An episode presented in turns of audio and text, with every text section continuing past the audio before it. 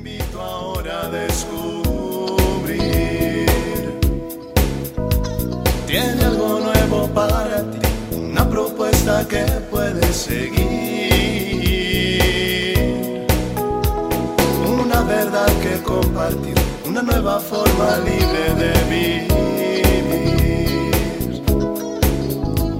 Un sencillo estilo de servir, el camino hacia la santidad.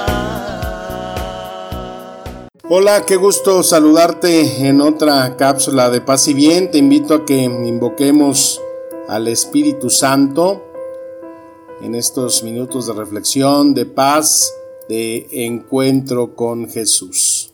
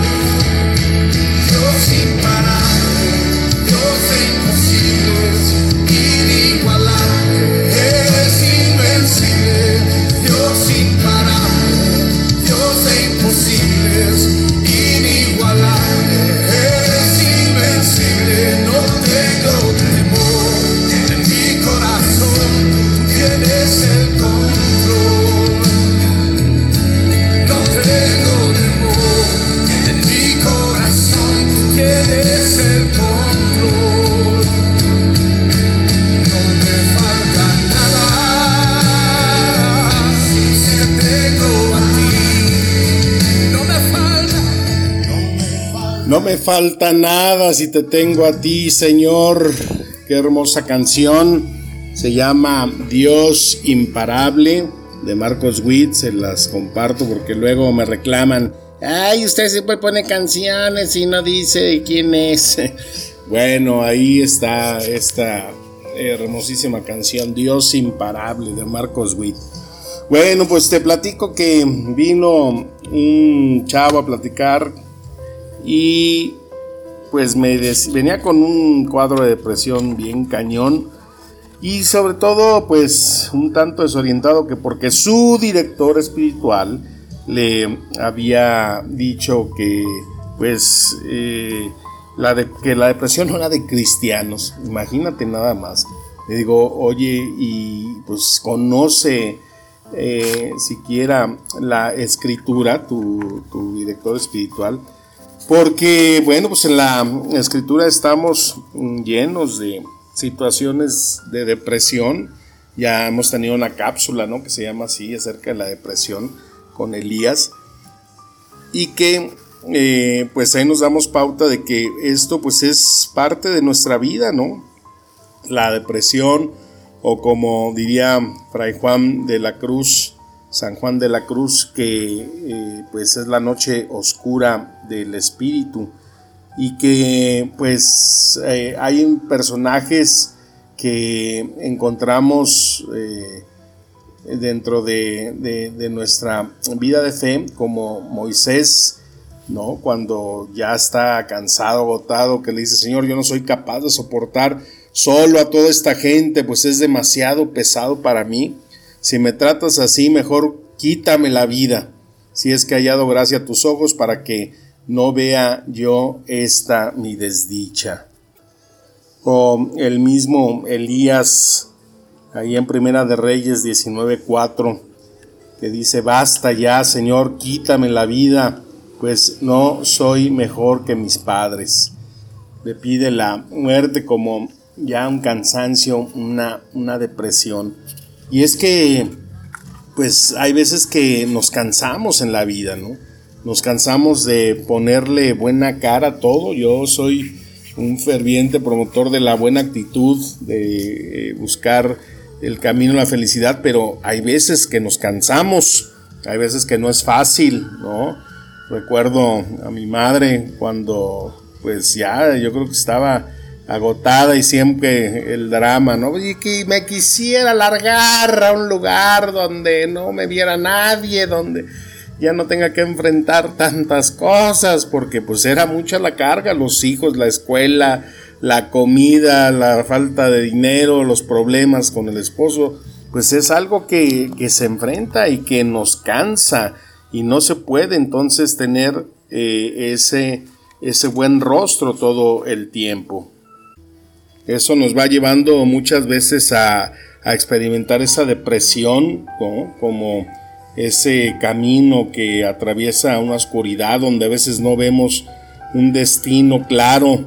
Y aunque muchas veces estemos rodeados de gente, estamos completamente solos porque muchas veces la gente nos busca por lo que necesita, no por lo que somos o simplemente qué se les puede dar y esto es en todos los ámbitos, ¿no? Como jefe de una empresa, como padre o madre de familia, cuando los hijos se acercan solamente por ver qué van a recibir de los padres, como le hacemos muchos cristianos, ¿no? Que solamente nos acercamos a Dios para tocar su bolsillo o ver qué favores nos da el Señor y no por amor, no por eh, verdaderamente interesarnos de la persona entonces, esta depresión se nos marca como una enfermedad muy profunda para el alma, ¿no? Eso es la depresión, una, una enfermedad del alma. Sentir, experimentar una eh, agonía que no se detiene. Y así como las adicciones, ¿no? La depresión no respeta los eh, estatus espirituales de nadie. Esto nos pega todo y lo vemos en vidas de santos que pues han padecido esa depresión, pero que sin embargo nunca se rindieron ante ella.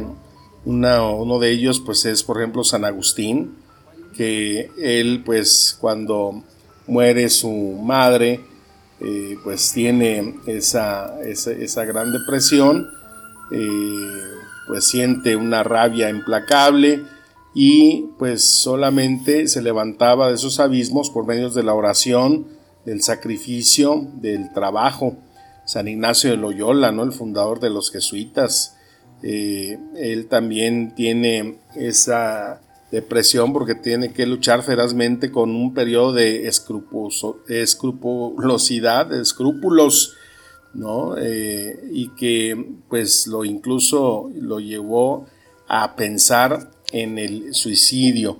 Pero pues Dios lo saca de ese abismo de tinieblas, de sufrimiento y lo que él define como una desolación es la experiencia que él enfrentó o esta crisis que, que también pues se deja ver eh, como esa depresión. El santo cura de Ars eh, él tuvo un fuerte complejo de inutilidad personal, ¿no? Porque pues eh, sentía que sus limitaciones intelectuales pues eran muy graves. Entonces, eh, pues ahí en los momentos más difíciles él recurría al Señor y a pesar de el sufrimiento renovaba esa determinación de querer de perseverar en su trabajo, siempre con confianza, con fe, con amor a Dios, con amor al prójimo. Entonces, el sentir o pasar por esta situación, esta, estos trastornos, que es importante, ¿no? Por revisarlo siempre a la luz de la ciencia para ver si son cuestiones eh, físicas, químicas y también determinar y darnos cuenta que puede ser esa enfermedad del alma, esa de depresión, que muchas veces la cuestión espiritual pues se da por ese vacío, esa resequedad del alma que eh, la dejamos porque pues a veces nos cuesta orar, decía Santa Teresa, ¿no? La oración no se va de buena gana. A veces la gente dice, no, pues es que tengo mucha flojera de orar y nos encerramos, nos en- encapsulamos en la televisión viendo series o durmiendo, tratando de buscar escapes, pero que lo único que hacen es agudizar esa sequedad y cada vez haciendo un eh, profundo vacío para que la depresión se anide, se anquilose ahí y no podamos salir. Entonces, eh, bueno, pues platicando con este muchacho ante esa situación de, de- lo que lo agollaba en la depresión y pues eh, sobre todo lo preocupante, ¿no? Que te lleva a incluso tener pensamientos suicidas. Eh, eso pues ya es algo que eh, se ve como algo muy agudo en, en- en esa aridez espiritual, en esa depresión. Entonces uno tiene que buscar los medios, eh, como San Agustín, ¿no? El trabajo, la oración, cómo salir de eso. Y esto lo asocio a una frase que vi que me llama mucho la atención, que dice, no es tu aptitud, sino tu actitud lo que determina tu altitud, ¿no? Aptitud, actitud y altitud parecen muy semejantes. Eh, y esto lo, lo acompaña de una historia, ¿no? De una anciana de 85 años, doña Anita, que eh, pues siempre estaba muy dispuesta, muy elegante, muy guapa, muy bien pintada, muy bien perfumada.